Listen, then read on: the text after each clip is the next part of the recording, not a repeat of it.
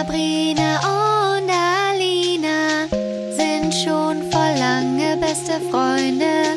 Alina erzählt Sabrina voll krasse Stories aus Hollywood. Sie treffen sich jeden Montag und erzählen aus ihrem Leben. Das alles und noch viel mehr erlebt ihr hier in der Albtraumfabrik. Willkommen zu unserem Podcast Albtraumfabrik. Ich bin Alina. Ich bin Sabrina und damit guten Abend aus Köln. Und guten Morgen aus Hollywood. Uh. Oh, so, und das war's für heute? Nein, Alina. ja. Heute, an dem Tag, wo unsere Folge rauskommt, ist Ja. Weltfrauentag. Ja, Happy International Women's Day. es ist ein großes Ereignis. Es ist ein Riesenereignis. Ich möchte gern mit dir darüber reden. Das können wir über, machen. Über den Frauentag und über Frauen im Allgemeinen und im Speziellen. Also ich mag Frauen sehr gerne. Ich finde, man sollte generell aufhören, die zu ermorden. äh, Das wäre schön, das aber? Können wir das so machen? das wäre schön, aber da sind wir noch lange nicht angekommen. oh Mann. Soll ich dir ein paar Fakten erzählen zum Das, das finde ich toll. Ja, mache ich gerne. Du bist ja die ähm, vorbereitet ist mit Fakten. Von daher passt das in deine Rolle rein. genau. Hier im Pod, in Ich der Podcast-Welt. Die organisierte, die kontrollierte. Genau. genau. Ich bin die, ist ein bisschen außer Kontrolle. Ma Du gerät manchmal ein bisschen außer Kontrolle. Du müsstest das dann einfach ein bisschen mit Comedy unterfüttern, Oh, Weil- kein Druck. weil das ist sonst vielleicht ein bisschen zu ernst. Ich mache dann nach jedem Fakt einmal mal kurz so die Hand unter meine Achsel und mache so ein Furzgeräusch. Ja, das lockt die Männer dann an, auf jeden Fall. Für den Und das ist das, und das ist das Wichtigste. Das ist es, was wir brauchen, genau. Ja. Also, ähm, zum Thema Weltfrauentag. Ähm, die erste Frau, die für Frauenrechte kämpfte, war Olympe de Gouges. Das war 1791, hat sie ein Manifest verfasst mit dem Titel Erklärung der Rechte der Frau und Bürgerin. Richtig so. Richtig so. 1793 wurde sie dann für ihren Einsatz geköpft.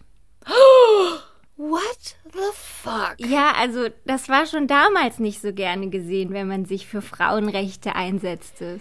So wie Nee, äh. Frauen sind eine sehr große Gefahr für die Patriarchie, heißt das so? Für das Patriarchat. Ja. Für das Patriarchat, das haben die ja über Jahrhunderte sorgfältig aufgebaut, haben Jahrhunderte sorgfältig dafür gesorgt, dass wir wissen, wo unsere Rolle ist und damit sie, die weißen alten Männer, die weißen alten Hetero-Männer, sich untereinander helfen können, die Welt zu regieren. Ich glaube, das ist eine gerechte Erfassung der Welt. ja, genau. Und jetzt haben sie natürlich Angst, dass das auffällt, dass sie sich da, selber auf die Positionen hingesetzt haben. Da kommt die da, wie, wie hieß sie? Hardin? Olympe de Gouges. Da kommt die Hollande dahin und sagt so, hör mal, wie wäre es, wenn wir, obwohl wir eine Vagina haben, auch Rechte haben? Ja, und dann sagen die, einfach 50-50 aufteilen. dann sagen die so, ja, wir hören uns das gerne an, komm mal vorbei, Kopf ab. so ging das. Vielleicht kommt daher der Spruch, seinen Kopf für etwas herhalten. Oh, das könnte natürlich sein. Könnte sein, ne? Es könnte sein. Ich würde sagen, wir könnten das entweder researchen oder wenn da draußen jemand ist, der die Antwort dazu kennt und der so gerne eine Besserwisserrolle einnimmt, kann uns auch gerne die Antwort geben. Immer gerne sind wir Immer gerne. offen für. Ja. Besserwisser nach vorne. Ähm, der nächste Fakt ist, seit 1919 gibt es in Deutschland das Frauenwahlrecht. Ähm, in der Zeit des Nationalsozialismus war der Frauentag offiziell verboten. Er wurde dann erst in den 60ern wieder eingeführt. 60er. Da sind unsere Mütter geboren worden in den 60ern. Fuck that. 1949 wurde die Gleichberechtigung von Frauen im Grundgesetz verankert. Oh, danke. Vielen Ja, Dank. Es ist heute manchmal nicht zu glauben, dass es tatsächlich im Grundgesetz steht, Nee, weil es immer noch so spürbar ungerecht ist. ja, in jeder Branche. Ähm, 1976 trat eine Änderung des Schwangerschaftsabbruchgesetzes in Kraft. Abtreibung ist seitdem unter bestimmten Voraussetzungen und innerhalb festgelegter Fritz, Fristen straffrei. Genau, normalerweise, normalerweise erst seit den es 70ern verboten. in Ja, Deutschland. genau. Also es ist immer noch eigentlich verboten und nur unter bestimmten Voraussetzungen ist es straffrei. Wow. Und es kämpft auch gerade immer noch eine deutsche Ärztin vor Gericht, weil sie ähm, angeklagt und verurteilt wurde, weil sie auf ihrer Internetseite ähm, über Schwangerschaftsabbrüche informiert hat. Unglaublich. Und das wurde als Unglaublich. Werbung ausgelegt. Ja, hier wurde ja jetzt auch ähm, letztes Jahr im Supreme Court wieder Roe, Roe v. Wade, das die Gesetzgebung in Amerika, die äh, Abtreibung legal gemacht hat, wurde wieder in Frage gestellt von den republikanischen äh, Supreme Court Richtern und Trump. Aber ich kann ja, wir haben ja jetzt quasi äh, International Women's Month. Also hier, Ja. da, hier, hier geht das einen ganzen Monat. Bei euch ist es ein ganzer Monat, genau. Das heißt, diese Woche bist du mir die Fakten über Deutschland und nächste Woche kann ich dir ja die Fakten über Amerika geben. Sehr gerne, ja. Okay. Ähm, genau, seit 1997 ist in Deutschland Vergewaltigung in der Ehe strafbar. 97? Are you kidding me? Davor gab es das halt nicht. Ja, weil wenn man man- verheiratet ist, kann man Genau, ja dann- nicht. Dann ist es die Pflicht der Frau. Und so weiter. Genau. 97. I know. Genau, das Motto ähm, vom diesjährigen Weltfrauentag ist Women in Leadership Achieving an Equal Future in a COVID-19 World. Und zwar, weil natürlich auch jetzt in der Pandemiezeit Frauen die Leidtragenden eigentlich sind. 70 Prozent äh, des Pflegepersonals und ähm, genau 70 Prozent der Mitarbeiter in Pflegeberufen Frauen sind. Dadurch sind sie halt Wow, dem höheren ja. Infektionsrisiko ausgesetzt. Und auch Ja. Care-Arbeit oder ähm, Haushalt, Pflege von Angehörigen, Homeschooling, Ja. das machen halt alles hauptsächlich die Frauen. Das heißt, dieses klassische Rollenbild oder sagen wir das altmodische konservative Rollenbild, das wird halt jetzt noch mehr zementiert. Ja. Und ich habe irgendwo gelesen, dass das halt den, die Emanzipation um 50 Jahre zurückwirft. Ach du Scheiße. Das ist eine Katastrophe. Ja. Hast du noch mehr oder war es das mit unseren Durchbrüchen? Nein, ich hätte noch mehr. Also zum Beispiel jetzt in ärmeren Regionen, wenn halt die Frau ihren Job verliert oder der Mann, dann ist das Haushaltseinkommen weniger. Das heißt, ähm, es ist kein Geld mehr da für Verhütungsmittel oder für Menstruationsprodukte. Und die UN schätzt, dass es dadurch ähm, sieben Millionen ungewollte Schwangerschaften geben könnte. Wow. Sieben Millionen. Dann steigt natürlich auch die, die häusliche Gewalt jetzt zur Corona-Zeit, wenn alle zu Hause sind. Man kann nicht mehr so, so schnell sich aus der Situation entziehen, sowohl Täter Ja. als auch Opfer. Dann haben Ja. halt die ganzen Beratungsstellen zu und so weiter und so fort.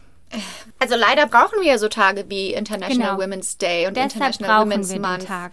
um darauf Aufmerksamkeit zu lenken und dass einfach mal alle zuhören und sich diese Probleme bewusst sind und selbst wenn man nicht viel Zeit zu geben hat oder viel Geld zu geben hat, das sind Dinge, die man in seiner eigenen Gemeinde bekämpfen kann, wenn man sie sieht. Wenn man sieht, dass jemand eine Frau falsch behandelt oder dass eine Frau im Arbeitsplatz falsch behandelt wird, sagt was. Sagt was. Ähm, unterstützt an alle Männer da draußen. Unterstützt die Frauen in eurem Leben. Wenn, wenn die Frauen sagen, es gibt da ein Problem, bitte zuhören und bitte helfen. Können sich auch selber helfen. Wir werden uns schon selber helfen.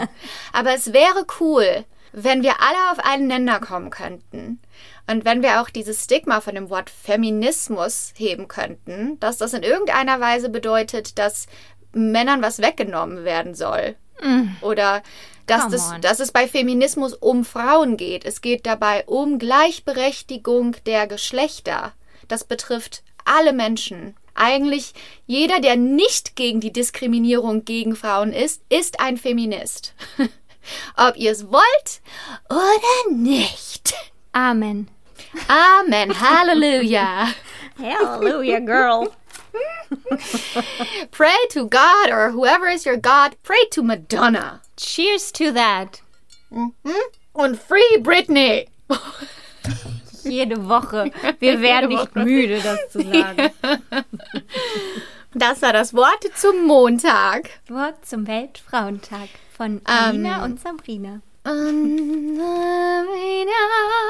Ähm, wo wir gerade darüber reden, meine Freundin hat, ähm, also ich habe ja, glaube ich, schon mal erzählt, ich habe hier so einen Gruppenchat mit ein paar von meinen Freundinnen in LA. Wir haben eigentlich immer Comedy-Shows gemacht und genau als die Pandemie vor jetzt fast einem Jahr losging mit dem Lockdown und so, hatten wir eigentlich noch eine, eine Show geplant in der Comedy Central Bühne hier in LA und die mussten wir dann absagen. Und seitdem haben wir diesen Gruppenchat, der eigentlich für Sketch-Ideen und sowas war. Der ist so quasi zu unserer täglichen Therapie geworden. Ähm, es sind so zehn Comedy-Frauen. Jedenfalls eine davon hat gestern geschrieben, die hat uns so eine Voicemail geschickt und meinte so, Leute, ich kann nicht glauben, was gerade passiert ist. Wir hatten einen, also sie lebt mit ihrem Freund und die hatten einen ähm, Handwerker da, also einen Plummer. Wie heißt das? Der macht die Toiletten frei.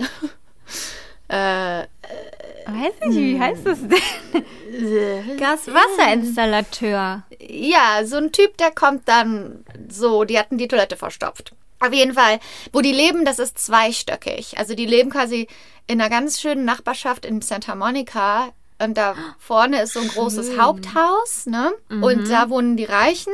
Und die haben dann hinten so ein, ähm, so ein zweites, kleineres Häuschen in, im Garten quasi. Und das ist wie so eine Wohnung, wie so eine Maisonette-Wohnung. Ähm, wo unten quasi Küche ist und Büro und dann gehst du hoch und da ist dann ein Wohnzimmer. Dann ist dann links eine Tür zum Schlafzimmer und direkt neben der Tür ist, die, ist eine Tür zum Bad. Okay. Okay, ja. Nicole war in ihrem Schlafzimmer alleine. Der Freund hat den Typ reingelassen, hat den hochgebracht und ist dann runter ins Büro gegangen. Und dann sagt Nicole, auf einmal klopft es an meiner Tür. Und dann habe ich nur gesagt, ich so, das ist hier nicht das Badezimmer, das ist das Schlafzimmer. Der ist aber nicht weggegangen. Dann hat er weiter geklopft. Ja. Und dann hat sie die Türe aufgemacht und dann ist er so ins, ba ins Schlafzimmer reingekommen. Und dann hat der so gesagt, okay, ich hab's repariert. Die Nicole so, "O- okay. Und der so, ähm, sonst noch irgendwas? Ist aber nicht aus dem Schlafzimmer rausgegangen. Die so, nee. Und dann ist sie so aus dem Schlafzimmer rausgegangen. Dann hat der gesagt, komm, ich zeig's dir. Und dann sind die ins Bad gegangen. Dann hat der gesagt, guck, ich hab's repariert. Und die so, okay, hast du das gesnaked oder hast du das? Der so, nee, ich habe einfach nur hier das benutzt. Hat so den, ähm, den Plunger gezeigt, den man selber Ja. zu Hause hat, ne? Wie heißt das? Mhm. Ja, genau. Und dann war sie mit ihrem Rücken zur Dusche und er war mit dem Rücken zur Tür. Und dann hat er, dann hat sie so gesagt, er hat sie von oben bis unten angeguckt. Er hatte auch, by the way, seine Maske war unters Gesicht gezogen. Oh. Die war gar nicht über seinem Mund und Ekelhaft. seine Nase.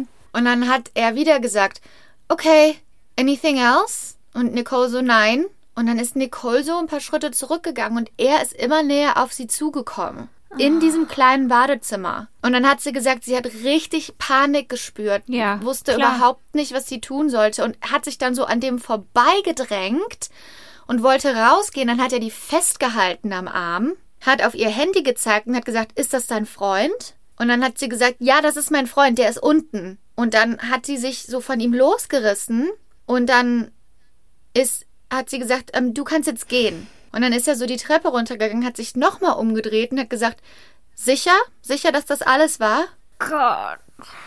Und Nicole so, ja. Äh, ja, und dann ist er gegangen und dann war die total schockiert, total so wusste überhaupt nicht, was ist mir jetzt gerade passiert, was so, die dachte dann auch, warum habe ich nichts gesagt, warum habe ich nicht, ach so, nee, warte, dazwischen ich habe eine, eine Sache vergessen. Am Anfang ist der, hat er quasi geklopft an ihrer Zimmertür, ne? Und dann hat sie gesagt, hier ist nicht das Bad, das Bad ist nebenan. So, dann ist er erstmal zum Bad gekommen. Und sie hat die, Ach so, ihre, okay. ihre Badezimmer, äh, ihre, sorry, äh, Schlafzimmertüre wieder geschlossen. Dann später ist er einfach ins Schlafzimmer gegangen. Ohne, Ohne zu klopfen. Ohne zu klopfen. Der ist einfach reingegangen. Und dann ging das, wo der gesagt hat, okay, ich bin fertig. Und so komm, ich zeig's dir mal. Aber man geht doch nicht einfach bei irgendwelchen Leuten einfach ins Schlafzimmer rein. Vor alles, allem, alles wär, an der wenn die Geschichte. alleine gewesen wäre. Ja, und dann alles an dieser Geschichte ist total creepy. Und dann hat sie auch gesagt, ich, ich, ich habe mich da doch aufgeregt, selber über mich selber, dass ich nichts gesagt habe in dem Moment. So, hör mal, was machst du? Ja. Wie verhältst Ja. du dich? Aber die, ich glaube, man ist einfach in Überlebensmodus. Ne? Genau, Man, das man kann denkt ich einfach nur, ich, ja. ich muss überleben. Es ist Du scheißegal. bist in der Schockstarre, genau. Genau. Du tust das, was Der- am chancenreichsten Genau. ist. Ähm, und ähm, ja, danach hat die uns auch sofort diese Nachrichten geschickt und wir alle so, Nicole, du musst da anrufen, der muss gefeuert werden. Das war auf jeden Ja. Fall nicht das erste Mal, dass der sowas gemacht hat. Wer weiß, wie weit er das mit anderen Leuten getrieben hat oder treiben wird. Die haben dann auch sofort die Firma angerufen und die Firma hat das so, Gott sei Dank super ernst genommen. Die haben dann auch gesagt, ähm, dass die auf jeden, dass die auch die Polizei involvieren, wer involvieren werden. Das ist gut, Und dann, ja. und dann hat Nicole noch so gesagt, ich weiß nicht, das, der hat ja nichts Kriminelles gemacht und ähm, so, das war total schrecklich, was der gemacht hat, aber das war nichts Kriminelles. Genau, weil er mit solchen Dingen davonkommt, wird er es immer weitertragen und wird er irgendwann jemanden richtig verletzen. Bitte ruft die Polizei. Wenn es nichts ist, wird auch nichts passieren. Aber wenn es suspekt ist, dann muss man ihn aufhalten. Der weiß schon ganz genau, dass das nicht okay ist, was er da gemacht hat. Ja. Also da braucht man, glaube ich, kein schlechtes Gewissen zu haben.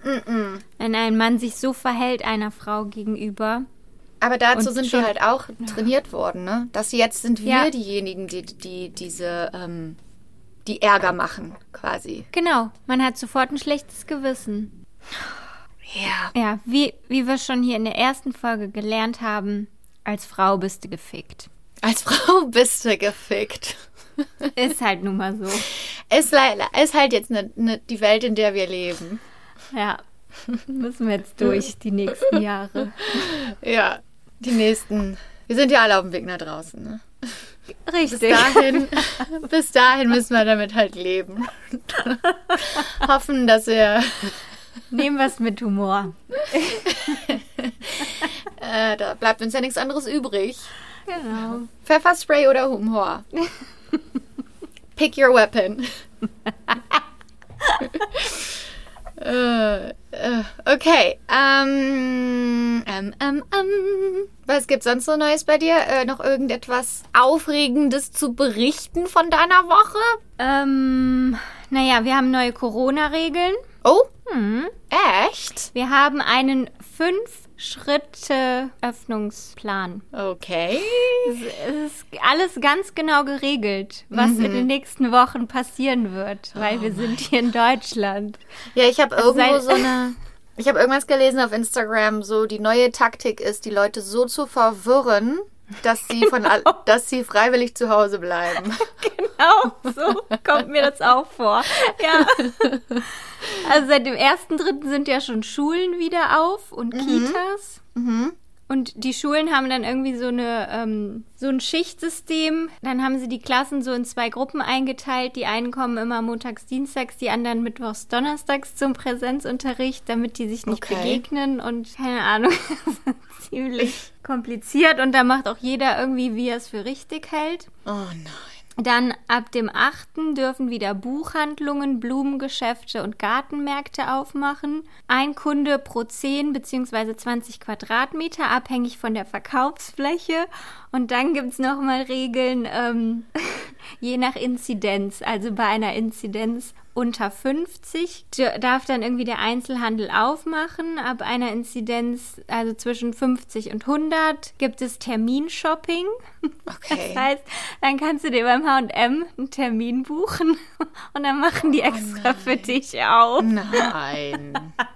Das ist so wie bei den Reichen. Das stelle ich Jo. mir toll vor, Ja. oder? Mhm. Doch. Also da muss man ja erstmal sagen, okay, Kinder, setzt euch an den Tisch. Wir haben heute den ganzen Tag müssen wir diese Regeln einstudieren, damit wir die verstehen. genau. Wenn wir rausgehen in die Welt.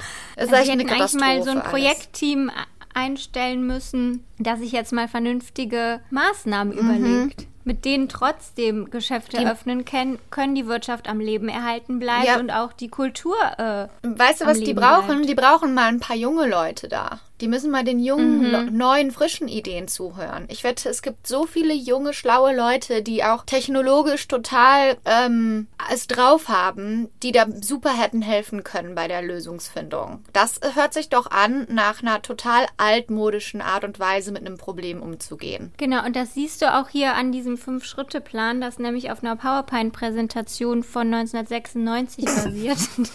also da siehst du es auf jeden Fall wie altmodisch oh. dieser Verein ist. Ganz ehrlich, die sollen mal auf TikTok gehen. Da gibt es so viele Freidenker und so viele schlaue Leute. Da kann man alles lernen. Ich wette, wenn die TikTok-Community zusammenkommt, dann würden die mit einem besseren Plan aufschlagen. Auf jeden Fall, denke ich auch. Ja, tut mir auf jeden Fall alles so leid für die Leute, die, weißt du, hier Jeff Bezos macht Milliarden, mhm. weil die kleinen ja. Geschäfte alle nicht gerettet wurden und äh, zur gleichen Zeit die Reichen werden reicher und denen das, das Ideen ist, eh schon dreckig. Ekelhaft. Anywho. Ha. Jetzt ist die Stimmung auch am Tiefpunkt. Ja, ey, ich meine, das heißt ja hier auch Albtraumfabrik, ne? Also wir reden hier nur über Albträume. Wir leben gerade in einem Albtraum. Ja, kann man so sagen. Was hast du uns denn heute mitgebracht? Also Alina? zum Thema Albtraum und zum Thema Weltfrauentag mhm. ähm, möchte ich über eine dunkle Seite von Hollywood reden, in welcher Frauen das Ende ihrer Karriere erreichen, weil sie geblacklistet werden. Ähm, hast du davon schon mal gehört? Nein. Also an das Problem ist, dass teilweise, wenn Schauspielerinnen den ähm, sexuellen Wünschen gewisser Männer in Machtpositionen nicht nachgehen, werden sie auf eine schwarze Liste gesetzt wird ihre Reputation Was? zerstört, wird von diesen Leuten an andere Produktionsfirmen und an andere Regisseure Gerüchte verbreitet, die es schwer machen, für diese Frauen weiterhin zu arbeiten und dadurch werden Karrieren zerstört. Und das ist eine der größten Schattenseiten von Hollywoods. Die Art und Weise, wie Frauen hier behandelt werden. Ähm, ich meine, ganz früher Golden Hollywood, da gibt es ganz, ganz wilde Geschichten, dass die Frauen, die von den Studios unter Vertrag genommen wurden, dass der, das Studio bestimmen durfte, wenn die Frau schwanger wird, ob sie eine Abtreibung hat oder nicht, weil die nicht wollten, dass die wunderschöne Frau schwanger wird. Ähm, man hört Horrorgeschichten von so jungen Stars wie Shirley Temple und so, die damals die Kinderstars waren, dass mhm. die mit Drogen vollgepumpt wurden, tagsüber, damit die lange arbeiten können und nachts mit Schlafmitteln, damit die schlafen können. Und ähm, generell, ich meine, die Tatsache, dass der Begriff Casting Couch weltweit bekannt ist, sagt ja schon einiges. Es sagt mhm. aus, dass seit es Hollywood gibt, Männer in Machtpositionen ihre Macht ausgenutzt haben, um Dinge von Frauen zu bekommen, die die Frauen wahrscheinlich gar nicht geben wollten.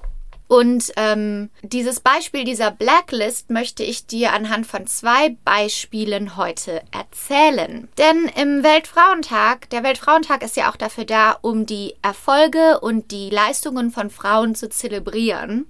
Also mhm. möchte ich das Spotlight auf diese Frauen richten, ähm, die, über die man vielleicht heutzutage nicht so viel weiß, wie man andererseits wissen würde. Die hätten vielleicht viel größere Namen heutzutage.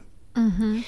Die erste Schauspielerin und das äh, und die beiden Beispiele sind aus zwei verschiedenen ähm, Zeitepochen. Okay. Denn dieses Problem gibt es seit es Hollywood gibt und gibt es noch bis heute. Mhm. Okay. Die erste Frau, über die ich sprechen möchte, ist Tippi Hedren. Mhm. Hast du schon mal von gehört? Ja. Hast du? Hab äh, warum? Ich, ja, die, hm? die hat bei Hitchcock in einem Film mitgespielt. Ja, genau. Bei, ah, ist cool. die von Psycho? Nee, das ist die von äh, Die Vögel. Die Vögel. Okay. Genau. Ja. Okay, ich erzähle dir Tippis Geschichte. Tippi wurde 1930 geboren und sie war ein Model. Sie war wunderschön. Sie hat ein bisschen gemodelt und dann kam ein Werbespot, den sie, in dem sie als Schauspielerin zu sehen war. Der Werbespot war für das Diätgetränk Seago. Ich habe mir den angeguckt, den kann man sich angucken auf YouTube. Das würde ich auf jeden Fall empfehlen, weil was ich Okay. total komisch fand, war, ich meine, das waren andere Zeiten damals, der ist noch schwarz-weiß und da geht sie so auf einer Einkaufsstraße lang und dann auf einmal pfeift ihr jemand zu und dann sieht man, dass es ein kleiner Junge ist, der im Auto sitzt und ich glaube, das ist ihr Sohn, aber der hat ja also, weißt du?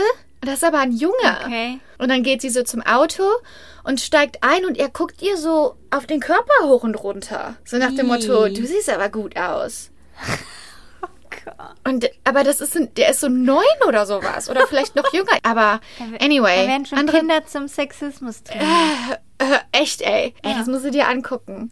Ähm, ja, auf jeden Fall bekommt sie dann, sie hat nur diesen einen Werbespot gedreht, also sie hat noch nie in einer Serie oder einem Film mitgespielt und dann bekommt sie einen Anruf, dass ähm, ein Produzent sie in diesem Werbespot gesehen hat und sie gerne treffen möchte. Und dieser Produzent ist nicht irgendein Produzent, sondern Alfred Hitchcock, der größte Produzent Hollywoods zu der Zeit. Er war gerade auf der Höhe seiner Karriere, denn er hatte gerade einen Oscar für seinen Film Psycho bekommen.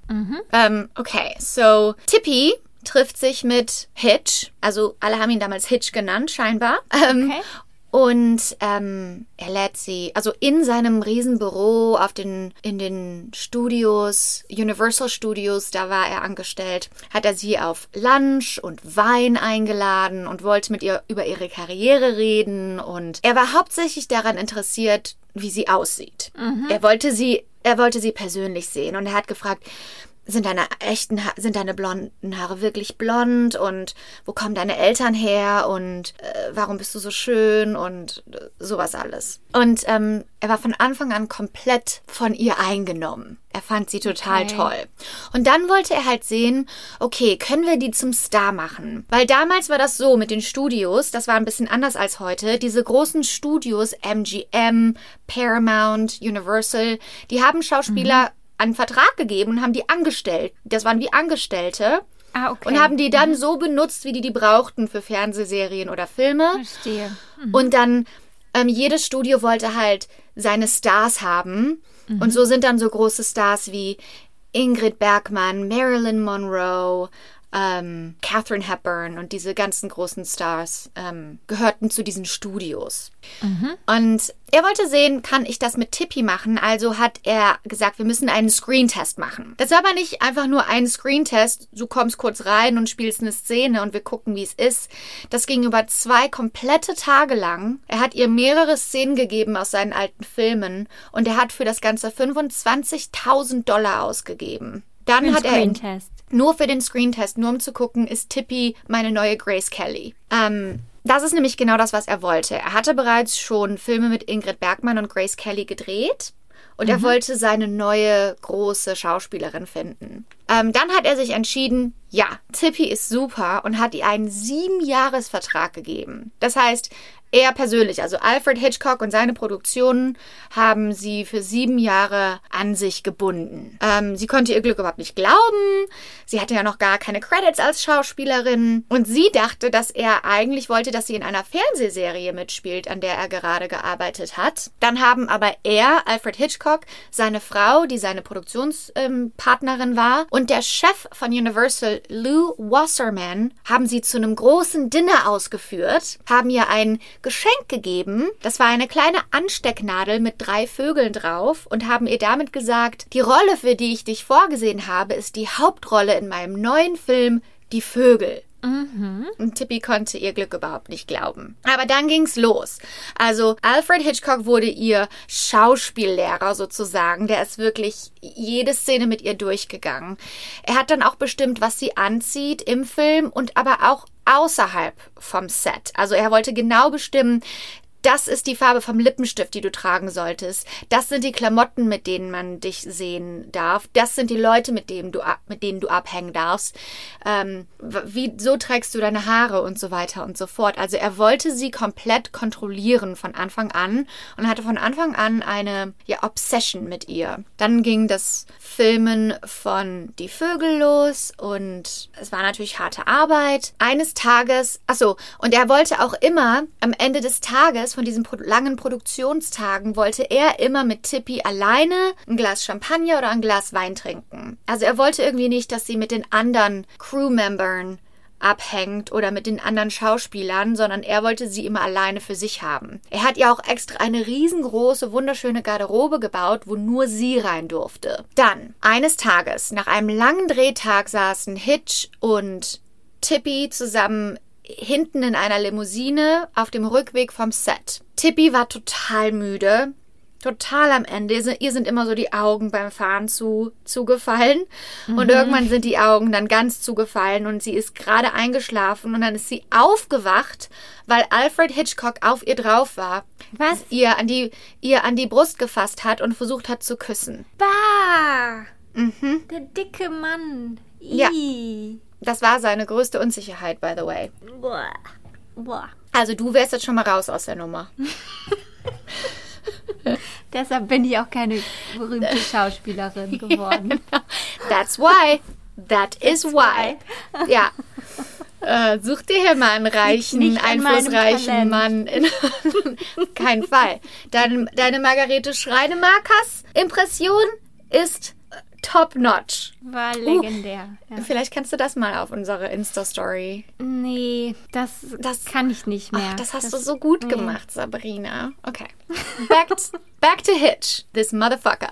Ähm, so, dann hat sie ihn von ihr sich runtergeschubst, ist raus, ist in ihr Zimmer und hat dann hat sich dann gefragt, okay, wie, wie gehe ich jetzt damit um? Was mache ich?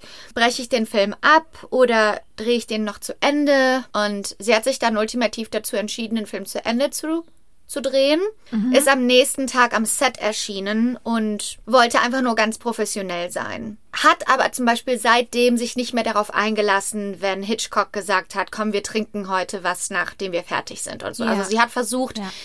mit ihm ein Regisseur-Schauspieler-Verhältnis zu haben, aber nichts weiter. Hitchcock hat ihr immer wieder klargemacht, dass er die Macht hat. Also, dass er die Macht über sie hat und dass er sie kontrollieren kann. Zum Beispiel hat sich das auch in solchen Sachen gezeigt, dass sie dachte, dass die Szene in dem Film, die berühmte Szene, wo sie in den Speicher, auf den Speicher geht und dann von Vögeln attackiert wird, ähm, dass das mit falschen Vögeln gefilmt wird, weil bisher wurde alles mit Attrappen gefilmt. An dem Tag, an dem diese Szene gefilmt werden sollte, wurde ihr aber gesagt, dass das mit echten Filmen gedreht wird. Und die wurde auch richtig verletzt dabei. Also, und dann hat sie auch nachher gesagt, der, der, der muss das doch gewusst haben. Man hat ja nicht einfach so Vögel am Set. Das ist ja eine richtige, das ist ja ein richtiger Aufwand. Und niemand hat ihr das gesagt. Ähm, ja. Echte Vögel, Gott. Er wurde auch immer eifersüchtig, wenn sie mit anderen Leuten am Set geredet hat. Und er hat auch angeblich ähm, ein paar Leute, die für ihn gearbeitet haben, damit beauftragt,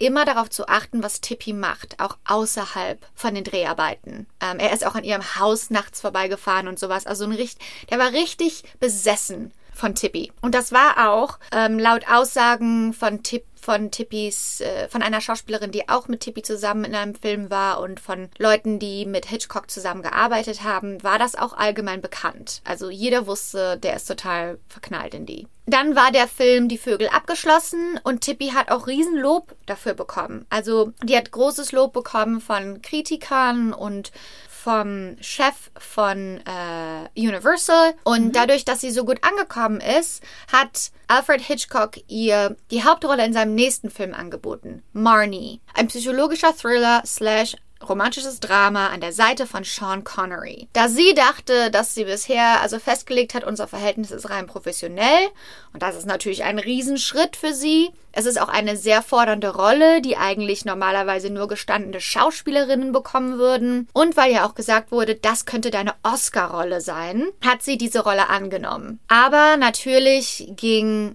Alfred Hitchcocks Obsession mit Tippy wurde nur noch intensiver. Eines Tages während der Dreharbeiten zu Marnie Bevor die Szene gedreht wurden, haben Alfred Hitchcock und Tippy diese Szene geprobt. Sie waren alleine, niemand konnte sie sehen.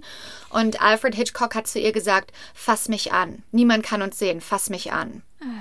Und Tippy hat gesagt, sie wusste ganz genau, was er damit meint. Sie wusste ganz Ja. genau, was er wollte. Und ist einfach nur weggelaufen. Ist einfach nur weg in ihre Garderobe. um dein Leben, ja. Ähm, dann an einem anderen Drehtag hat Tippy die Nachricht bekommen, dass sie. Ach so, warte, nee, erst an einem anderen Drehtag ist Alfred Hitchcock zu ihr gekommen, hat an ihrer Tür geklopft, an ihrem, äh, an ihrer Garderobe und hat gesagt, er würde gerne mit ihr über die Szene gehen, ist reingekommen und hat dann aber darüber geredet, dass er immer einen Traum hat und in diesem Traum würde Tippy ihm seine Liebe, ihre Liebe gestehen. Und dann hat sie gesagt, ja, das ist aber nur ein Traum. Und dann hat sie auch wieder so, er ist dann wieder so ganz nah an sie rangekommen und sie hat sich einfach entschuldigt und ist aus der Garderobe raus. Dann, an wieder einem anderen Tag, hat sie die Nachricht bekommen, dass sie nominiert ist für, für den Golden Globe Award für Best New Star of the Year. Also Neukommerin, äh, Newcomerin des Jahres sozusagen für ihre Rolle in ähm, Die Vögel. Dann hat sie, ist sie zu Alfred gegangen und hat gesagt, kann ich bitte zwei Tage frei bekommen, um nach New York zu reisen und diesen Preis entgegenzunehmen? Und hat der gesagt, nein. Und dann hat sie gesagt, das ist das erste Mal, dass ich dich für irgendwas frage, seit wir zusammenarbeiten. Und dann hat er gesagt, okay, ab jetzt möchte ich, dass du mir sexuell komplett zur Verfügung stellst, egal wann und egal was ich Leute, möchte. Das ist doch Mhm. Bullshit. Ja. Und dann hat sie gesagt, du hast ja wohl nicht mehr alle. Auf gar keinen Fall. Und by the way, das war's. Ich möchte auch aus dem Vertrag raus. Das ist, ich möchte nicht mehr mit dir arbeiten. Boah, richtig gut, die Frau, ne? Also, Ja. Ja. Ganz ehrlich. Und dann hat Alfred gesagt, das geht nicht. Ich, du kannst nicht aus dem Vertrag raus. Überleg doch mal, wie willst du denn deine Tochter ernähren? Tippi hatte eine Tochter. Und ähm, deine Eltern, die sind ja jetzt auch schon älter. Also, ich lass dich nicht aus dem, du kannst nicht aus dem Vertrag raus. dann hat Tippi aber, dann hat Tippi aber drüber nachgedacht und hat gesagt, das ist der letzte Film, den ich mit dir drehe. Ich möchte danach nie wieder mit dir zusammenarbeiten. Und dann hat er gesagt, wenn du das machst, werde ich deine Karriere zerstören. Und dann hat Tippi gesagt, tu, was du tun musst. Und dann hat sie gesagt, und dann hat er meine Karriere zerstört. Boah. Also nachdem Marnie abgedreht wurde, ähm, hat er sie auf die Blacklist gepackt. Das heißt, er hat sie weiterhin unter Vertrag gehalten, hat sie aber nicht mehr in irgendwelche Produktionen gesteckt. Durch den Vertrag, den er mit ihr hatte, durfte er aber auch entscheiden, welche Projekte sie annimmt und hat, die hat riesengroße Filmangebote bekommen von tollen Regisseuren und er hat dann den Regisseuren gesagt, dass sie diese Angebote nicht annehmen möchte. Und er hat alle Projekte für sie abgesagt. Ähm, und er hat dann zum Beispiel auch anderen Produktionen gesagt und anderen Regisseuren, dass sie am besten nicht mit ihr arbeiten sollten. Das ging zwei Jahre lang so, wo sie einfach nur unter Vertrag war und nicht gearbeitet hat, obwohl sie gerade zwei Riesenfilme abgedreht hatte. Dann hat Hitchcock den Vertrag an Universal verkauft. Universal hat die dann ein paar Fernsehserien gesteckt und dann aber aus dem Vertrag rausgelassen. Aber ähm, so hat quasi Tippys Karriere angefangen und auch direkt wieder geendet, weil sie nicht mit ihm geschlafen hat. Ekelhaft, ne? Ich weiß gar nicht, was ich sagen soll, ehrlich gesagt. Mhm. Und ich meine, es ist so ein bekannter, Ja, abgefeierter Regisseur. es ist einer, also seine Filme sind die meiststudiertesten Filme an Filmschulen. Er, ist, er ist der größte Produzent und Regisseur. Wenn man Universal, wenn man da die Tour mitmacht, dann fährt man immer da vorbei. Dann sagen die immer, hier war Alfred Hitchcocks Büro. Dann zeigen die einem das immer ganz stolz. Obwohl es heutzutage bekannt ist, also die Geschichten sind Ja. auch bekannt. Es war auch bekannt, dass er gerne am Set sexuelle, ähm, äh, sexistische Witze reißt und sowas und abwertend über Frauen redet und er wollte ihr ultimativ beweisen, ich kontrolliere dich. Falls du wissen möchtest, was mit Tippi weiterhin in, ihr, Le- in ihrem Leben passiert ist, Ja, gerne. also nach, nachdem sie dann aus diesem Vertrag rausgekommen ist, nach ein paar Jahren, hat sie nochmal einen Film gebucht. Und zwar hat Charlie Chaplin sie ihr eine Rolle angeboten in seinem Film. Warte kurz. Wo habe ich es denn hier? Ah, Später. Aha. In seinem Film Die Gräfin von Hongkong mit Marlon Brando und äh, Sophia Loren. Und aber Charlie Chaplin hat zu ihr gesagt, ähm, ich gebe dir eine richtig gute Nebenrolle in dem Film, aber du musst es annehmen, ohne das äh, Drehbuch zu lesen. Oh Gott. Und dann hat sie gesagt, okay, cool, ist ja, die Rolle will, in dem Film will gerade die ganz Hollywood eine Rolle haben. Hat die die Rolle angenommen? Als Hitchcock kann es nicht sein, hat sie wahrscheinlich gedacht. Ja, genau. Hat sie die Rolle angenommen, ist nach England geflogen und hat dann rausgefunden, dass es nur eine mini, ganz kleine Rolle war. Okay. Und dann hat sie gesagt, warum hast, warum hast du mir denn das Drehbuch vorher nicht geschickt? Und hat er gesagt, ja, ich dachte, dann nimmst du die Rolle nicht an. Oh. Ja, dann ähm, hat sie auch noch den Film äh, The Herod Experiment gemacht. Ähm, interessanterweise war einer, war einer ihrer, ähm, ihrer Kollegen, ihrer Schauspielkollegin im Film Don Johnson, der war damals 22, und ihre Tochter, Melanie Griffith, die war Ach, damals, ja, ja. Melanie Griffith ist ihre Tochter, und Dakota Johnson ist ihre Enkeltochter. Ähm, Melanie Griffith war damals 14 und sie hat sie quasi mit ins Set genommen und sie hat als Extra mitgemacht, als äh, Statistin. Und da haben sich Don Johnson und Melanie Griffith kennengelernt, die dann später für sechs Monate verheiratet waren. Ich finde das immer so interessant, wenn diese ganzen. Hollywood-Leute, äh, die haben so krasse Leben und wenn man so diese Connections irgendwie rausfindet. Aber sie wurde auch später depressiv, weil sie halt keinen Riesenfilm mehr gebucht hat. Also ihre Karriere war überhaupt nicht das, was es hätte sein können. Ganz kurz, das ist so interessant. Tippi ist heute 90 und sie lebt ähm, auf einer Ranch, das ist ein Tierheim mit ganz vielen Löwen. Wow. Ja. Und Dakota Johnson hat auch vor kurzem bestätigt, dass sie immer noch mit diesen Löwen lebt. Und wie ist es dazu gekommen? Ich sag's dir ganz kurz. 1969 haben sie und ihr ehemaliger äh, und ihr Ehemann Noel Marshall waren total fasziniert von Löwen. Dann hat Tippi ein Drehbuch geschrieben, das hieß Roar. Auf Deutsch heißt das Roar, die Löwen sind los. Und sie wollte diesen Film drehen mit 30 bis 40 Löwen. Dann haben die versucht, ähm, den in Los Angeles zu drehen, aber halt mit, haben versucht, diese Tiere zu mieten. Ne? Und aber keine dieser ähm, Organisationen, die Tiere an Filmproduktionen geben, haben, wollten das machen. Da hat irgendwas nicht gestimmt. Auf jeden Fall haben die gesagt, der einzige Weg, wie ihr das hier in Amerika machen könnt, ist, wenn ihr quasi eure eigenen Tiere habt. Und ein Tiertrainer hat dann gesagt, der einzige Weg, wie man Löwen versteht, ist, wenn man mit Löwen lebt. Dann Nein. haben die, dann haben die ein kleines Löwenbaby adoptiert. Ne? Und dieses Löwenbaby, da gab es eine Doku drüber, das war überall bei denen im Haus. Das war bei Melanie im Bett, das war im Swimmingpool, das war im Wohnzimmer, das war am Küchentisch dabei. Und dann haben sich die Nachbarn beschwert, dass da ein Löwe wohnt. Und dann haben die gesagt, okay, dann müssen wir halt eine Ranch kaufen. Dann haben die eine Ranch gekauft, sind umgezogen und dann hatten die auf dieser Ranch Löwen, Tiger und Elefanten. Das ist ja wie bei Tiger King. Ja, ja, das ist Carol Baskin, ich sag's dir. Ja. Und dann, pass auf, und dann haben die angefangen, diesen Film zu drehen. Das hat über fünf Jahre gedauert. Die haben, pass auf, hör zu, die haben für diesen Film ihre, ihre zig Tiere benutzt, ne? Die waren ja aber nicht Ja. trainiert. Das waren keine Nee. Filmtiere. So, dann steht da, es wurden während der Produktion keine Tiere verletzt, aber es wurden 70 Aber. Steht aber, ja, es wurden 70 Mitglieder der, ähm, der Crew verletzt Nein. während der Dreharbeiten. Also, sie wurde auch von einem Elefanten geschmissen und sie wurde auch in den Nacken gebissen und musste ins Krankenhaus. Melanie Griffith Ey, wurde einmal ins. Gesicht gebissen. Die dachten, die wird ähm, erblinden, hat es aber nochmal geschafft. Und ihr Ehemann, der wurde auch also so oft gebissen, der, der war ständig im Krankenhaus. Und auch alle möglichen Crewmitglieder wurden ständig attackiert von diesen Tieren, die überhaupt nicht trainiert waren. Der Film, den gibt's aber, ne? Den kann man gucken. Für diesen Scheißfilm, den keiner kennt heute. Ja, Also- ja. So, pass auf, der Film hat 17 Millionen Dollar gekostet und der hat 2 Millionen Aha. Dollar eingespielt.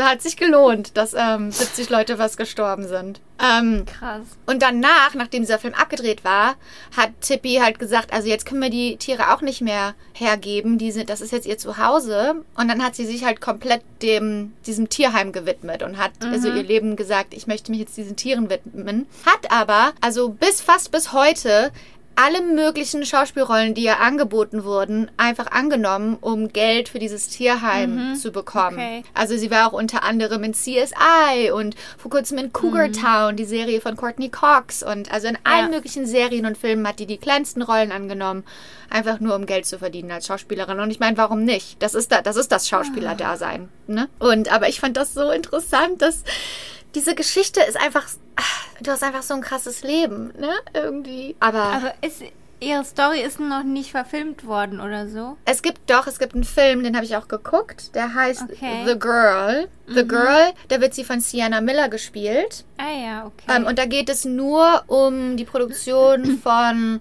Die Vögel und Marnie. Also da geht es quasi um die Obsession von Alfred Hitchcock mit ihr. Sie war auch, also sie hat auch mit Sienna Miller damals zusammengearbeitet, um, Ah, okay. damit sie eine realistische Performance gibt. Und ähm, sie hat auch gesagt, dass der Film sehr realistisch ist, also dass er die, ähm, die Dinge wirklich so darstellt, wie sie waren, aber dass natürlich trotzdem innerhalb von 90 Minuten nicht alles erzählt werden kann, was ist klar. was Ja. passiert ist und dass, dass so viele schlechte Momente, wie sie mit ihm hatte, sie hatte auch viele gute Momente mit ihm und ja, es ist ein sehr kompliziertes Verhältnis. Aber sie hat auch gesagt, als sie diesen Film gesehen hat im Kino, das erste Mal, als der Schauspieler, der Alfred Hitchcock gespielt hat, geredet hat, ist in ihr alles zusammen, Oh, hat sich in ihr alles zusammengezogen, weil es wieder so diese alten Erinnerungen hervorgebracht hat. wow. So interessant.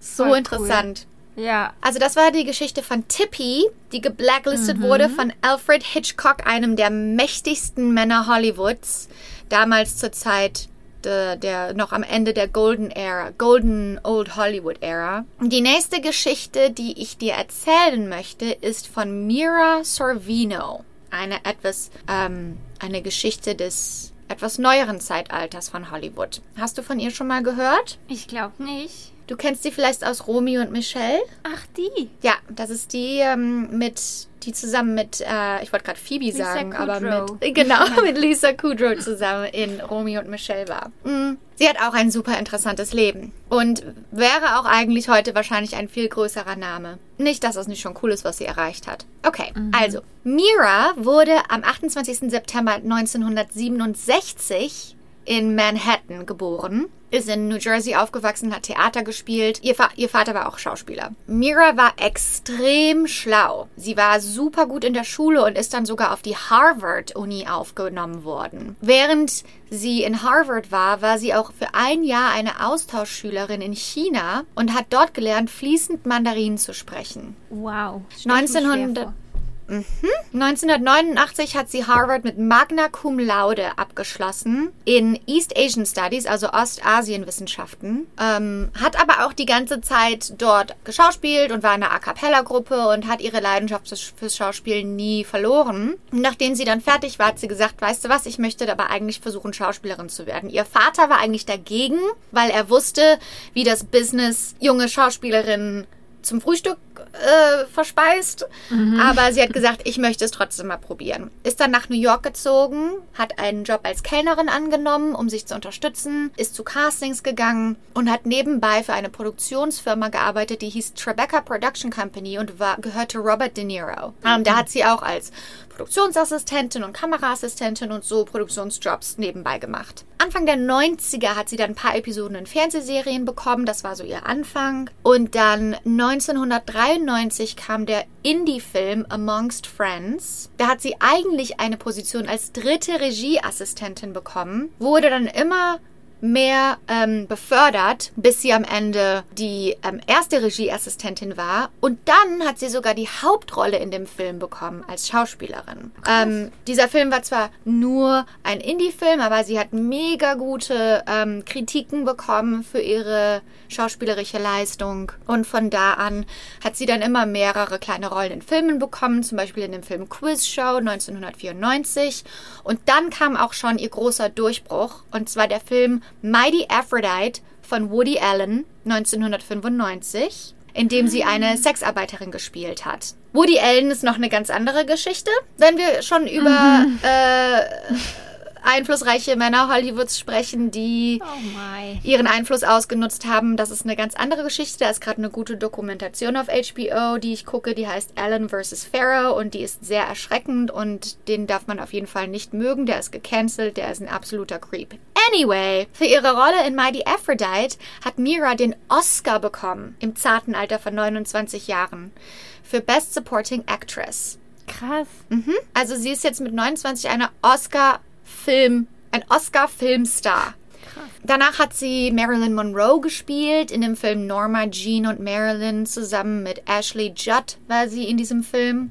Und dann kam auch noch Romy in Romy und Michelle, was sie quasi für immer in diese Popkult, in diese Popculture, Ja. 90s Popculture, Comedy World ähm, zementiert hat. Und dann ist es irgendwie ein bisschen abgeebbt. Also sie hat keine großen Filme mehr gebucht, immer noch mal hier, mal da was. Und man fragt sich irgendwie, hm, was ist da passiert? Wieso wollten die großen Studios nicht mehr mit ihr arbeiten? Gehen wir zurück zu Mighty Aphrodite. Ähm, einer der Produzenten an diesem Film war, oder ein, ein, Produ ein Studio, das diesen Film mitproduziert hat, war Miramax. Kennt man ja vielleicht, was immer so Ja. am Ende von Filmen steht. Und das war Harvey Weinstein. Och, Alina. Ja. Also, Mira hat erzählt, dass sie beim Toronto International Film Festival im September 1995 zusammen mit Harvey war und mit der ganzen Crew. Und ähm, Harvey hat Mira dann auf sein Hotelzimmer eingeladen, um über ihre Zukunft als, Schau um über ihre Zukunft als Schauspielerin zu, äh, zu sprechen. Dann, als sie bei ihm auf dem Hotelzimmer war, sah, hat sie gesagt, er hat angefangen, meine Schultern zu massieren. Ich habe mich total unwohl gefühlt. Dann hat sie, ist sie immer so von ihm weggegangen. Und dann hat er angefangen, sie so verspielt zu jagen oh, durch sein Hotelzimmer. Und dann hat sie auch gesagt, sie hat dann irgendwie versucht, aus der Situation rauszukommen und hat einfach irgendwas gesagt und hat dann zum Beispiel auch gesagt, meine Religion erlaubt es nicht, dass ich mit verheirateten, dass ich mit verheirateten Männern was anfange. Weil er zu dem Zeitpunkt mit Eve Chilton verheiratet war. Und zu Und sagen, ich ja- möchte nicht, würde, hätte Ja. ihn nicht abgehalten. Hätte wahrscheinlich ist nicht genug Grund, weil du weißt ja nicht, was du willst als Frau. Ähm, Gott. ja, und dann hat sie aber irgendwie geschafft, ist sie aus diesem Hotelzimmer entflohen, ne? Und dachte sich so, oh, oh, okay, äh, bin ich ja nochmal gut davon gekommen. Zu dem Zeitpunkt muss man natürlich auch dazu sagen, wussten die Schauspiel wussten viele Schauspielerinnen nicht voneinander, dass Ja. sie das gleiche Erlebnis mit Harvey hatten. Harvey Weinstein. Anyway, ein paar Wochen später war sie in New York, dann klingelt ihr Telefon und es war Harvey Weinstein. Ähm, er meinte, dass er eine neue Marketingidee hat, um den Film zu promoten und dass er das gerne mit ihr besprechen würde und ob sie sich treffen könnten. Und hat sie gesagt, klar, das war schon abends zu dem Zeitpunkt, hat sie gesagt, okay, hier gibt's einen 24-Stunden-Diner bei mir um die Ecke, dann können wir uns da treffen. Das ist in der Öffentlichkeit, da sind andere Leute. Und hat er gesagt, nee, ich komme bei dir vorbei und hat einfach aufgelegt. No, don't Ja. do it. Just Dann hat don't. sie, ist sie direkt in Panik geraten. Dann hat sie einen Kumpel von sich angerufen und hat gesagt, ey, kannst du vorbeikommen und so tun, als wärst du mein Freund. Boah, wie schrecklich. Und dann hat sie gewartet. Dann hat's geklingelt. Du musst dir vorstellen, sie hat also in einem guten Apartmentgebäude in New York gewohnt. Da hat man immer unten einen Ja. ähm, Türmann. Ne, da gibt's eine Lobby. Aber es hat direkt bei ihr an der Wohnung geklingelt, nicht unten. Dann hat Ja, sie die, die Türe aufgemacht. es war, durchgelassen, wa? ja, Harvey Weinstein. Der hat es Ja. irgendwie geschafft, durchzukommen, ohne dass die sie anrufen mussten. Ne?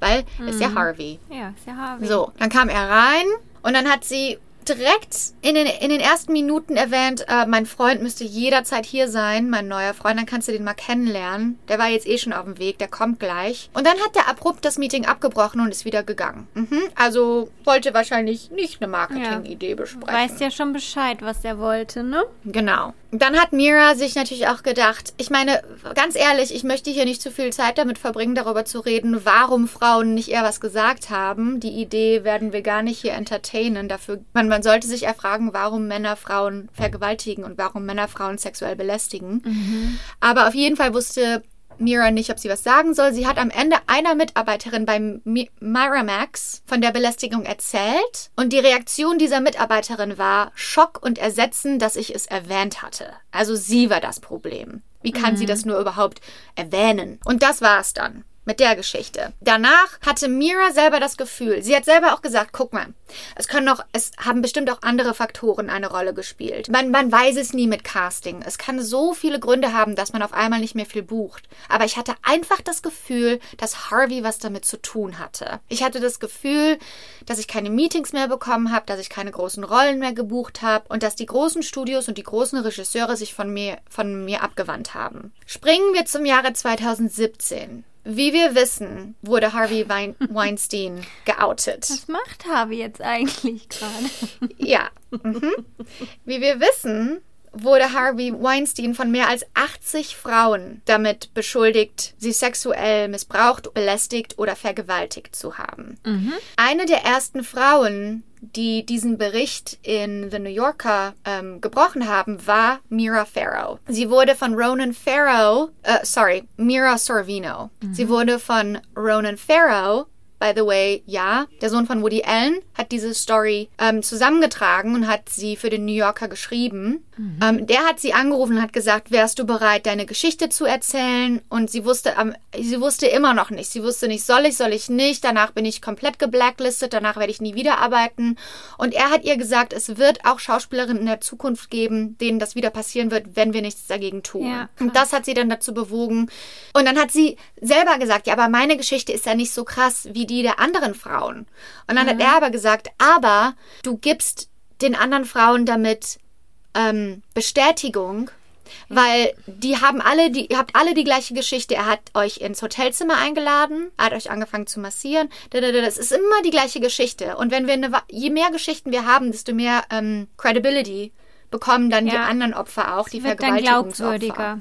Genau. Und dann hat sie gesagt, ja, ich bin dabei, setz meinen Namen drunter, es ist, es ist vorbei. Sie hat auch gesagt, nachdem die Geschichte dann geschrieben wurde und sie hat sie zuerst gelesen, bevor sie veröffentlicht wurde, hatte sie nochmal wieder Zweifel. Oh Gott, was wird mit mir passieren? Das wird mit mir in Hollywood passieren. Mhm. Und dann wusste sie aber quasi, die Geschichte wird morgen veröffentlicht, jetzt kann ich nichts mehr dagegen tun. Und dann war das wie so eine Last, die ihr von den Schultern mhm. gefallen ist. Dann kam die Geschichte raus. Seitdem die Geschichte rauskam, wissen wir ja, dass über 80 Frauen ähm, gegen Harvey Weinstein sich ausgesprochen haben.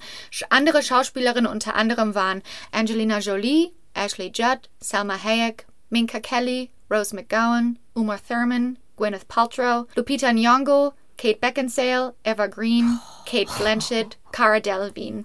Und das sind nur oh, ein paar der Frauen, die etwas gegen Harvey Weinstein gesagt haben. Ähm, er ist in New York zu 23 Jahren Haft verurteilt worden. Er wurde wegen Vergewaltigung und sexueller Übergriffe, äh, wie sagt man, verurteilt. So, kommen wir wieder zurück zu Mira. Nachdem das alles passiert ist 2017 mit Harvey Weinstein, haben sich auch andere Leute in Hollywood gemeldet. Zum Beispiel Peter Jackson, der ähm, Lord of the Rings geschrieben hat und Regie geführt hat, hat danach gesagt, oh ja, ich erinnere mich, dass Myra, Max uns erzählt hat, dass es ein Albtraum war, mit Mira Sorvino zu arbeiten. Und wir sollten um jeden Preis vermeiden, sie als Schauspielerin anzustellen. Mira Sorvino wurde von Miramax gesagt und auch Ashley Judd, die ja auch gesagt hat, sie glaubt, dass sie geblacklistet wurde. Daraufhin hat Jackson gesagt, das war für uns der Grund, dass sie nie für eine ernsthafte Rolle in Lord of the Rings in Frage kam. Mira Sorvino hat gesagt, als sie Jacksons Interview gesehen hat, hat sie geweint, konnte es nicht glauben und es war einfach eine Bestätigung, dass Harvey Weinstein ihre Karriere entgleist hat, was sie immer mhm. vermutet hat, aber wessen sie sich nicht sicher war. Sie hat geschrieben, vielen Dank, Peter Jackson, dass Sie ehrlich sind. Ähm, nachdem das dann auch alles rauskam mit den ganzen Schauspielerinnen, die geblacklistet wurden durch Harvey Weinstein, Weinstein haben neue Produktionen natürlich gesagt, wir geben, wir, wir müssen das wieder gut machen. Ähm, und seitdem ist Sir, Mira, Mira Sorvino auch wieder besser im Geschäft. Also sie hat dann eine Gastrolle in der allererfolgreichsten Serie Modern Family bekommen. Mhm. Dann war sie, hat sie in Hollywood mitgespielt von Ryan Murphy. Und wenn man auf ihr IMDb-Profil geht, ähm, hat sie elf Projekte, die gerade anstehen für Mira Sorvino. Oh, also ein bisschen was, ein kleines ähm, Silver Lining für sie. Aber sie hätte auch, als sie gerade 30 war, noch oder 29 war, noch natürlich in der Zeitspanne von den spä späten 90ern bis jetzt ganz andere Projekte buchen Auf können. jeden Fall. Und das sind nur zwei der vielen Geschichten, wie Frauen ihre Karriere in Hollywood verloren haben. Manche, die's, die gar nicht erst die Chance hatten, ähm, so weit wie Mira oder Tippi zu kommen, weil irgendwelche Männer mit ihnen schlafen wollten und die Nein gesagt haben. Aber guck mal, Alina, das sind doch jetzt nicht zwei Einzelfälle, oder? Das ist doch, Auf keinen Fall. das ist doch einfach eine Maschinerie. Das ist doch systematisch, dass das sich so Mhm. Ja. entwickelt hat, oder? Auf ich, jeden Fall. Ich meine, gut, dass Weinstein jetzt im Knast ist, aber ich kann mir nicht vorstellen, dass Es das gut. aufhört, oder? Na, auf gar keinen Fall. Es ist auch gut, dass Weinstein im Knast ist und es musste auch er sein als ähm, Beispiel, weil er war der erfolgreich, er ist einer der erfolgreichsten großen Tiere in Hollywood. Der kennt jeden und die Tatsache, dass er so einen Absturz hatte, ist, ist sehr, sehr wichtig für das MeToo-Movement und für dafür, dass es in Hollywood anders wird. Aber es sind natürlich Männer, die Männern helfen, die sich untereinander helfen. Ja. Also, dass die Gerüchteküche ist die, dass es ein komplettes Netzwerk gibt, dass Harvey Weinstein dabei geholfen hat, dass er das machen konnte. Dass es Ja, das ich Angestellte nämlich auch. Also, Genau. Also die Gerüchte, das ist natürlich alles nicht bestätigt, aber die Gerüchte sind die, dass er Angestellte hatte, die zum Beispiel auch bei Schauspielerinnen gesagt haben, ich setze mich, ich bin bei dem Meeting mit dabei. Die waren dann zehn Minuten mit dabei und dann hat Harvey gesagt, kannst du mal bitte kurz das und das machen und dann sind die gegangen, damit er mit der Schauspielerin alleine ist. Es wurden ja auch teilweise, also wenn du bei YouTube guckst, Courtney Love hat mal auf dem roten Teppich gesagt, da wurde sie interv interviewt, da wurde sie gefragt, was ist dein größter Tipp für junge Schauspielerinnen in Hollywood? Und die gesagt, äh, sie kurz nachgedacht, hat gesagt, oh Gott, dafür werde ich jetzt, das darf ich eigentlich nicht sagen, aber wenn Harvey Weins, wenn Harvey Weinstein dich einlädt auf sein Hotelzimmer, geh nicht hin. Also es war wie so ein offenes Geheimnis, sagen viele. Es war so, alle wussten irgendwie, da ist was nicht richtig, aber keiner hat was gesagt. unglaublich, ey. Ja, macht mal alle die Augen auf, bitte. Es ist, es ist halt überall. Klar, Filmbranche ist schon ein extremes Beispiel, aber solche Sachen passieren halt nicht nur dort. Das sind überall, überall. Ja, ich glaube, das haben wir auch alle schon mal erlebt. Also Auf jeden Fall. auf Ich habe das auch hier schon mal genauso erlebt. Also am Anfang, als ich in LA war, da habe ich so auf irgendeiner Party so jemanden kennengelernt mit einer ähm, mit meiner damaligen Freundin, mit der ich hier war. Und die haben, die waren älter als wir, aber jetzt auch, ich meine, wir waren da auch selber schon in unseren späten Zwanzigern, ne? Aber die haben dann gesagt, ey, wollt ihr nächste Woche mit? Da, da auf so ein Event. Und dann haben die uns mit zu ins Beverly Hilton genommen. Da war, ein- da war ein Event für zu Ehren von Michael Jackson. Der war da, ähm, der wurde da geehrt. Das war, glaube ich, das Anniversary von seinem Todestag oder sowas. Und dann sind wir damit hin und dann haben wir da an einem Tisch gesessen, direkt neben der Jackson Family und da waren voll die Celebrities und dann dachten wir so, boah, voll cool. voll naiv, weißt du? Erzählt die einfach wieder so Voll. eine krasse Story. Ja, wir so, boah, voll cool, voll die Celebs, wir sind hier voll im Beverly Hilton. Ich weiß noch, ich habe damals gefragt, können wir auch einen Freund mitbringen? Und der so, nee, könnt ihr nicht, nur ihr zwei, nur ihr zwei Frauen. Ja, und danach waren wir mit denen Egal. zu Hause in einem Haus und haben da Party gemacht und dann ähm, haben wir gesagt, dass wir irgendwie umziehen müssen und so und dass wir noch keine Wohnung gefunden haben. Da waren wir ja, dann haben die uns am nächsten Tag angerufen und haben die gesagt, hört mal, ihr habt doch gesagt, ihr sucht eine Wohnung. Wir uns gehört, die hatten so einen Freund, das war so ein, auch so ein ganz großer, dicker russischer Mann. Und der war, das war der Reiche von denen, ne? Die anderen waren, glaube ich, seine Entourage, so, ne? Und dann Okay. haben die gesagt, dem gehört da ein Gebäude in West Hollywood, direkt an der Ecke so und so, voll mitten im Geschehen. Und der hat da ein ganz, da steht ein Apartment frei. Da ist eine Wohnung frei, die hat einen Balkon und und da, ähm, die würden wir euch gerne zur Verfügung stellen, weil ihr seid zwei junge Künstler und wir wollen junge Künstler unterstützen. Und wir so, boah, voll geil, haben wir ein Glück. Das ist, weil wir das Secret gelesen haben. Das haben wir angezogen. Wir kriegen Sachen umsonst. Die kriegen wir einfach nur so zugeschmissen. Alles funktioniert genauso, wie wir uns das vorgestellt haben. Und dann haben die so gesagt, ja, und dann haben die so gesagt, das einzige, das einzige, was wir wollen, ist, dass wir alle weiterhin zusammen abhängen und zu, zu, Partys gehen und dass wir einfach alle offen, für alles offen bleiben. Hat die gesagt. Und die so, ja klar, gar kein Problem. Und dann aufgelegt, ne? So, aufgelegt, dann ist die Euphorie so ein bisschen, nachdem die Euphorie den Körper ein bisschen verlassen hat, saßen wir beide so ganz still da und haben in die Ferne geschaut und dann so, was meinst du, was die damit meinten, für alles offen bleiben? ich so, ich so, ich, meinst du, die meinten Sex? Und ich so, ich, ich glaube, wir müssen die fragen. Ich glaube, wir müssen einfach sagen, wir müssen einfach die wir müssen einfach immer unsere Wahrheit äh, laut aussprechen. Nicht, dass wir uns jetzt auf irgendwas einlassen. Dann haben wir die zurückgerufen, ne? Und so. Dann hab, was hast du dann gefragt? Bitte. Ich so, hör mal, ähm, kurze Frage. Für, dafür, dass wir umsonst in, dem, in der Wohnung wohnen dürfen. Ich, ich stelle jetzt einfach die Frage direkt heraus. Oder ich glaube, ich war nicht am Telefon. Ich glaube, meine Freundin war am Telefon. Wollt ihr dafür Sex? Haben wir einfach gefragt. Und dann hat der Marco gesagt, oh scheiße, und dann hat der Typ gesagt, ist ja egal, der hieß Marco, hat der gesagt, "J- ja, guck mal, die Sache ist die, ihr kennt doch den Ivan oder wie der hieß.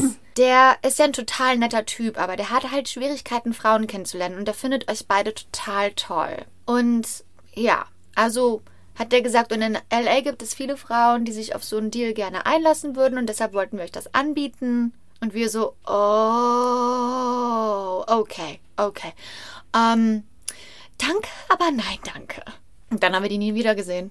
Also, du wärst fast wir- eine Prostituierte geworden, kann man sagen. Sexarbeiterin, ja. Ja, Se Entschuldigung, Sexarbeiterin. Mhm.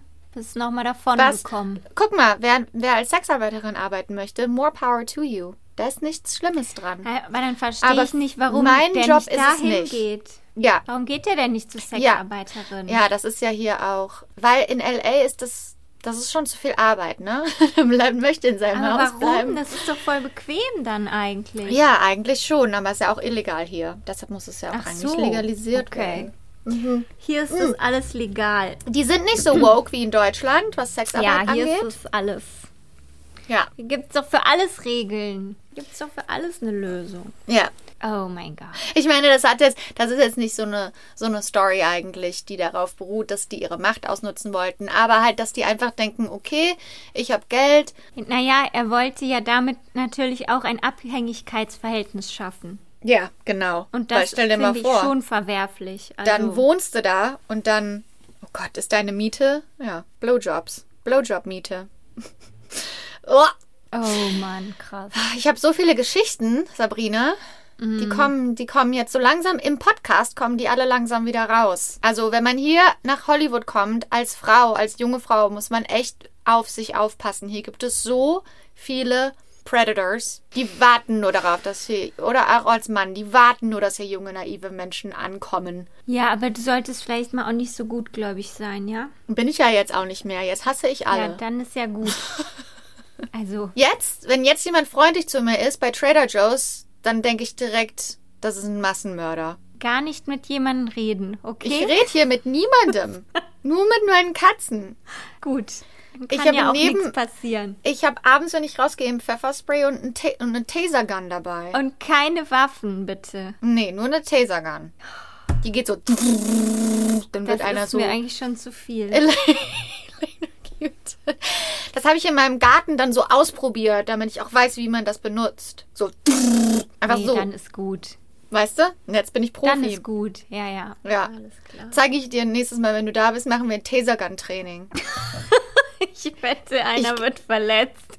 Ich kann das ja mal bei uns auf Instagram hochladen, wie ich meine Tasergun benutze. Also ich bin mir sicher, das darf man in Deutschland nicht einfach so benutzen. Nee, da ist das illegal. Hier darf ich, da konnte ich Ja. das einfach bei Amazon bestellen. Das ist auch pink. Taser für Mädchen. Ja, ist doch klar.